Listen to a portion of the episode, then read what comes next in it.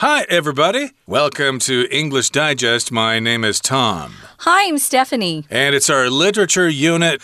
Today's work of literature is a novel called Starfish, and it's about finding space and self assurance. Now, this book I don't think is specifically about starfish, No. uh, those slow moving fish in the ocean that look like stars, but it's actually about people who live with uh, weight problems and the bullying they face, and uh, how you can face the future if you happen to be overweight. Right. So, this is actually written by someone who went through the experience herself as she was growing up. And so, we're going to talk about, uh, you know, what the novel is about first, and then day two, we'll talk about the author, Lisa Fipps. She's a new novelist, so it's kind of exciting to get your first book published. We'll talk about more about the, I don't know, the vocabulary and the phrases in here. Uh, but first, we're going to read through day one.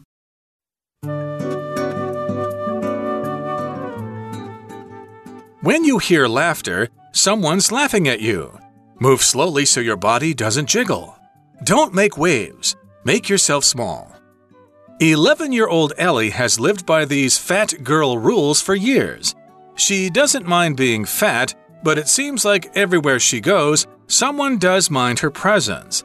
Since she did a cannonball into the pool at her fifth birthday party, Ellie's been mocked continuously by classmates who call her a whale. They slam doors in her face, suck in their bellies when she walks by, and once even loosened the screws of her desk so it collapsed when she sat down. This cruel bullying is compounded by the heartless remarks of strangers in public settings. The worst bully in Ellie's life, though, is her own mother. She puts Ellie on harsh diets and threatens her with bariatric surgery. Ellie can't seem to escape the daily reminders from all around that her body is wrong in other people's eyes. But Ellie has her ways to feel right, too. She loves to spend time floating in her pool where she doesn't have to be small and can spread out like a starfish, drifting weightlessly. She has allies in her father, a new friend next door, and her patient, compassionate therapist, Dr. Wood. Through their support, she learns that she doesn't have to make herself small.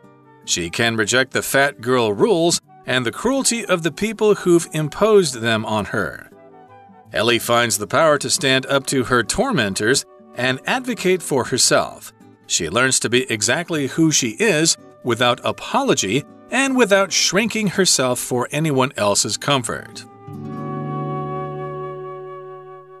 Okay, guys, let's get started. Starfish is the name of the novel. And um, this, I guess, subtitle kind of tells us a little bit more about what the book has inside. Our author here describes Starfish as being kind of a novel about finding space and self assurance. Sometimes you have to find space for yourself in the world, meaning you need to find a place where you feel comfortable and accepted and confident. It's not always easy, and it's especially hard when we go through our teenage years, in particular, when we don't feel a lot of self confidence a lot of times. And, you know, if you look around at those kids who seem to be really self confident, I think underneath that you would find that they're not as self confident as you think. Self assurance is another way to talk about self confidence. That feeling inside you that you feel like you have some good uh, qualities and some good traits, and you're worth knowing. Exactly. So that's the title of our novel for this month, Starfish. And here's what you might see in this novel, or here's what you might read in it. This is obviously somebody who's thinking to herself when you hear laughter, someone's laughing at you. Move slowly so your body doesn't jiggle. Don't make waves, make yourself small. Okay, so basically that's how we're introducing this topic to you with a passage from the book. Okay, this is what the character the main character in the book is thinking to herself, yeah, if someone's laughing, of course they're laughing at you. And of course, you have to move your body so that it doesn't jiggle around because if it does, people will make comments about it. And then you can't make waves. I think you would do that if you swim. Uh, I think it could also be figurative, where you're walking and uh, maybe it uh, uh, seems like you're making people get out of your way or something because you're coming. And you also have to make yourself small. Don't let people see that you're big. Figure out ways to maybe hide or something.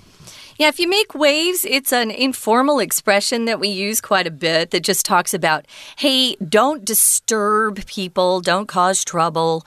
Sometimes, if you ask too many questions or you resist the rules and you don't go along with the flow or with everyone else, some people will say, oh, he just likes making waves or she just likes making waves. And in Taiwan, in particular, we're a Confucian society, and so most everyone just likes to go along with the crowd. But uh, if you don't, then sometimes you will be accused of making waves. So, yeah, these are thoughts that are in her head uh, that she's heard from somewhere else, and we'll find out where in a minute. Okay, so that's the first paragraph here, and here's the next paragraph. It says 11 year old Ellie has lived by these fat girl rules for years. So the first paragraph, therefore, is a bunch of these rules that she has had to live by. And yes, if you are overweight, if you're fat, these are things you need to remember. We should also point out that uh, some people, uh, probably most people, are not fat for on purpose, okay? Some people have a genetic predisposition for being fat.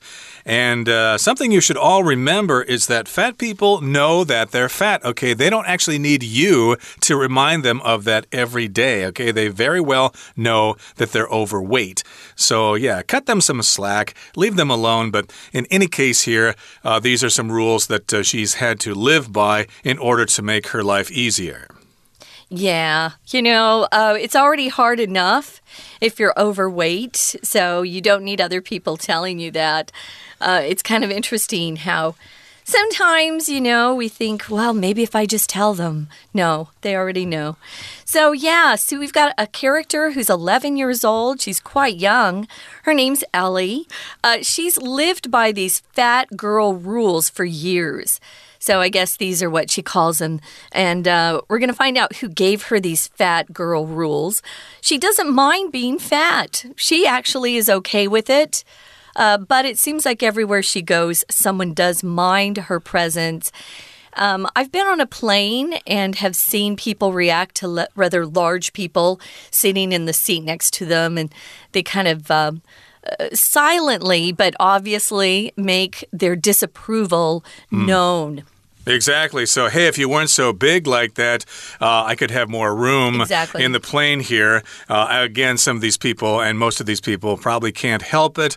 And, you know, it's uh, pretty easy, uh, excuse me, it's pretty difficult to actually lose weight. You basically have to starve yourself every day of your life in order to lose weight if you have a propensity or a tendency to be overweight. But uh, that's another topic here. We're talking specifically about this novel here. So, yes, indeed, everywhere she goes, someone seems to mind her presence. Eh, we don't want you around here. Could you just go away? And since she did a cannonball into the pool at her fifth birthday party, Ellie's been mocked continuously by classmates who call her a whale. Mm. A whale, of course, is a big creature that lives in the ocean. And, uh, you know, if you jump into water a certain way at a swimming pool, you can create a big splash. Oh, yeah. I, be I believe a cannonball is where you jump in facing down and then you kind of grab your legs your from behind. And you pull them up, right? Cannonball, right. Cannonball. Sort of behind you, and your head's going in first. Mm. That's one of the splashes. There are other ones. Uh, my brother used to do all sorts sorts of them. I can't remember what we called them, but yeah, there are certain ways to land in the water so that you can create a large splash. And she did that when she turned five years old, and people noticed that, and so she was mocked. If you're mocked, people insult you, they make fun of you, and they'll probably be sarcastic at the same time.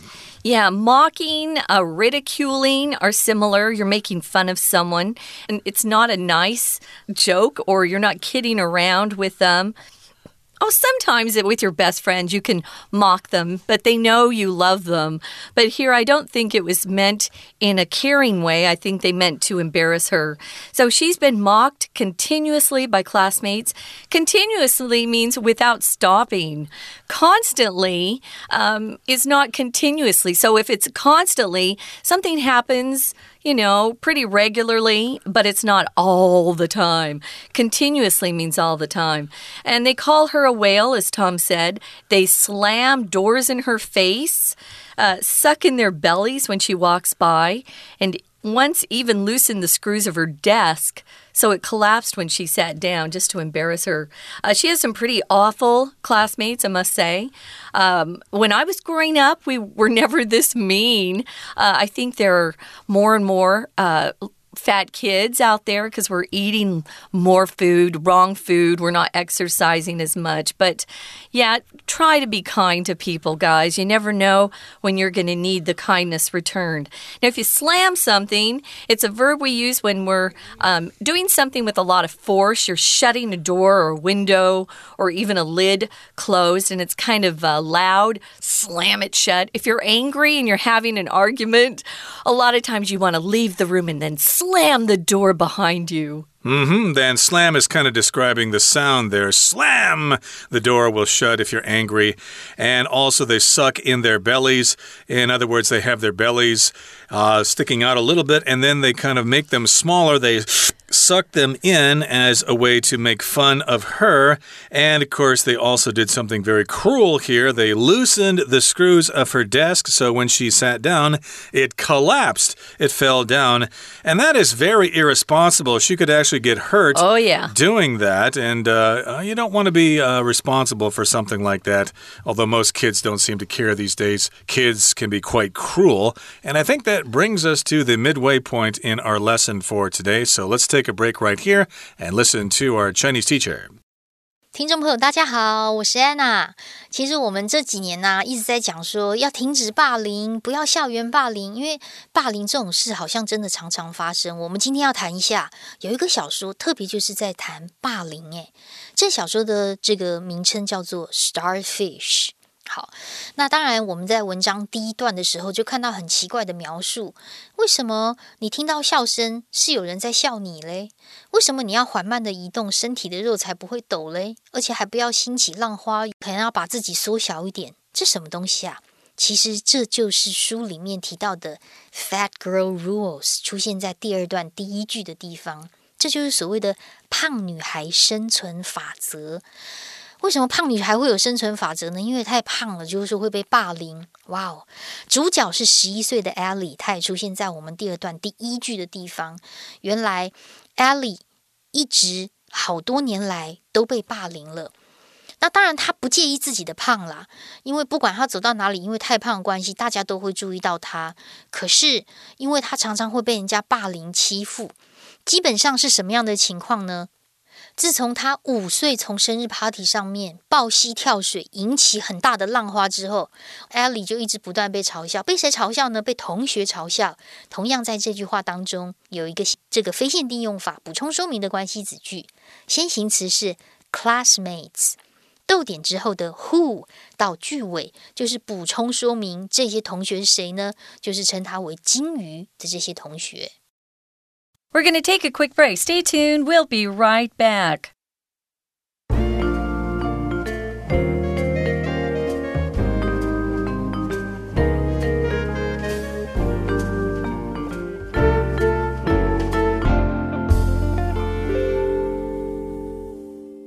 Welcome back, guys. It's our literature unit, and we're going to be spending the next couple of programs talking about the novel Starfish. It was written by a new author. Her name is Lisa Fipps. And the character in the book, her name is Ellie. She's only 11 years old. And we're going to kind of follow her experience uh, through school. She is uh, overweight. That's a nicer way to say that someone's fat. um, or is is huge or whatever. But we've got quite a few people who are overweight these days. We don't always eat the right kinds of food, and sometimes we don't get enough exercise. Of course, it's food that is usually the problem, not the exercise. But as Tom said, some people have legitimate uh, physical problems, and their bodies just hold on to weight more. It's easier for them to gain weight. Um, my sister is an example. I grew up in a family of really skinny people. And then I had my sister. My sister, you know, would eat the same amount as I would, and she would be so much bigger. So you never know, and uh, you shouldn't judge people by that. So when we uh, started, we talked about how Ellie has these fat girl rules in her mind, and just she needs to just make herself small, don't draw attention to herself. We know that she's mocked by her classmates, they call her a whale. They slam doors in her face just to be mean. They suck in their tummies or their their bellies so that they look thinner as she walks by. And they even loosened the screws of her desk so that when she sat down, it just collapsed, which is very dangerous. And uh, cruel, of course. So, this cruel bullying is compounded by the heartless remarks of strangers in public settings. So, here we've got the verb to compound, which uh, means to multiply something. Uh, it uh, just increases in number. So, the bullying basically gets worse when she's out in public, in a park, in a supermarket, or someplace like that, and you hear remarks from strangers, okay, comments, and they're heartless. Oh, better get out of the way. There's a big woman coming. She might uh, knock us down. Uh, they, may so, they may say cruel things like that uh, in public places. Yeah, this word compound uh, is a verb. It just makes, it means you take a bad situation and you make it worse. So, yeah, the bullying is compounded or made worse by the heartless remarks of strangers in public settings. Yeah, you know, it's bad enough that she has to put up with it in school, but she's got perfect strangers, people she doesn't know, who are actually uh, making comments to her. Heartless just means without any feeling. So they're being rude and, and cruel as well. So the worst bully in Ellie's life, though, is her own mother. Sometimes our parents, they're trying to, you know, get us to do certain things and they make the mistake of actually making it worse. So my mom was kind of bad about my sister for a while and then she realized she wasn't helping with her mm. comments like don't don't take that extra cookie, Jenny, or don't, you know. Um but sometimes parents we're, all learning as we go along her mom uh, made comments that just uh, further increased her lack of self confidence and feeling good about herself. I should mention mention here that the word bully is a noun, but it can also be a verb, and it can also be the concept bullying. Uh, bullying in school is a big problem. There are bullies in school who bully other students. Uh, you can use it in many forms, and of course, the worst bully of all is her own mother, which is not really surprising to me. Uh, she puts Ellie on harsh diet diets and threatens her with bariatric surgery. So, of course, uh, people think that, hey, if you're just on a diet, you'll lose weight. Uh, sometimes you will, sometimes you won't. Again, some people just have a genetic predisposition for being overweight. It's in your genes. Uh, an example would be Ann Wilson of Heart. I don't know if you've heard of her before, the oh, music yeah, band Heart. Sure. Uh, she's got that problem, and she's always been on strict diets because she's a rock star and she has to be thin. So, uh, yeah, she's under that that pressure as well. But uh, her sister doesn't have that problem. Nancy Wilson is nice and thin. Oh, yeah, they're complete. That's kind of like me and Jenny. But um, sometimes diets make things worse for you. So, yeah, actually, uh, that lady you're talking about, Anne, Anne Hart, is that her name? Ann Wilson. Ann Wilson she's probably normal size to people who don't perform, but if you're a performer, you have to be really skinny. Now, let's get back to Ellie's mother. She puts her on harsh or really hard diets, probably makes Ellie feel so hungry all the time, and then threatens her with bariatric surgery. Bariatric surgery has come into popularity in the last, I would say, 20 years, especially the last 10. People will go in and have their stomach size reduced so they can only eat so much before they feel uh, very full. It's not always successful, though, but uh, that's one of the methods people are using to lose weight. Ellie can't seem to escape the daily reminders from all around that her body is wrong in other people's eyes. There's something wrong with you because you weigh more than other people. That's kind of that daily reminder. What's a reminder, Tom? Uh, something that makes you remember something. Uh, if you need to go somewhere and do some errands, you might need a friendly reminder from your mother or from your wife or something. Uh, yeah, let me give you a reminder. You're supposed to see the doctor today at four o'clock. Oh, I almost forgot. Mm -hmm. Thank you for that reminder. And yes, indeed, as I said earlier, people who are overweight don't need these reminders, but uh, people seem to think they're doing them a favor by reminding them that their body is wrong wrong. But Ellie has her ways to feel right too. Okay, so if you know you're overweight, of course, you need to have some strategies to feel like you're a legitimate human being. For example, she loves to spend time floating in her pool mm. where she doesn't have to be small and can spread out like a starfish drifting weightlessly. Hence the title, okay? So, yeah, imagine if you're floating in a pool and you're overweight, and all day long you've been trying to hide the fact that you're overweight. When you get in the swimming pool, you don't have to hide anymore. You can let yourself go and float out, and uh, like a starfish, you're going to let your arms and your legs stick out in the same directions as a starfish. So, indeed, uh, she does feel free then, and she can drift weightlessly. Uh, indeed, being in a swimming pool, especially if you're overweight and you're carrying that weight around all day long, it can be quite soothing or relaxing to just float in the swimming pool. But she has allies in her father. An ally is somebody who's on your side someone you can trust to be a friend to you.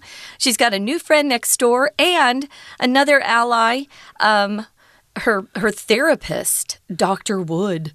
Um, Okay, so compassionate. We're describing this person as being compassionate. If you're compassionate, we use this word to to talk about people who show sympathy or pity. Uh, better yet, they show understanding for people who are suffering. And her therapist, a therapist is uh, a type of person who's giving treatment to someone who's suffering. It could be um, something to relieve a disorder, or it could be someone who's treating someone with, with mental or psychological problems. And her own personal doctor, her therapist, sounds like a good person, an ally. So she's got some people who support her her father, a friend next door, and her therapist who is compassionate. And through their support, she learns that she doesn't have to make herself small. Mm. And she can reject the fat girl rules and the cruelty of the people who've imposed them on her. Uh, here we've got the word cruelty. We did mention the word cruel before. That means people are just being mean for no real reason at all. They can be physically cruel. You can be cruel to animals, for example, if you beat your dog or something Ew. like that. Yeah. And the whole concept of that is cruelty. So, of course, uh, she can reject the cruelty of the people who've imposed cruel things on her. And Ellie finds the power to stand up to her tormentors and advocate for herself. So here we've got a phrase to stand up to someone.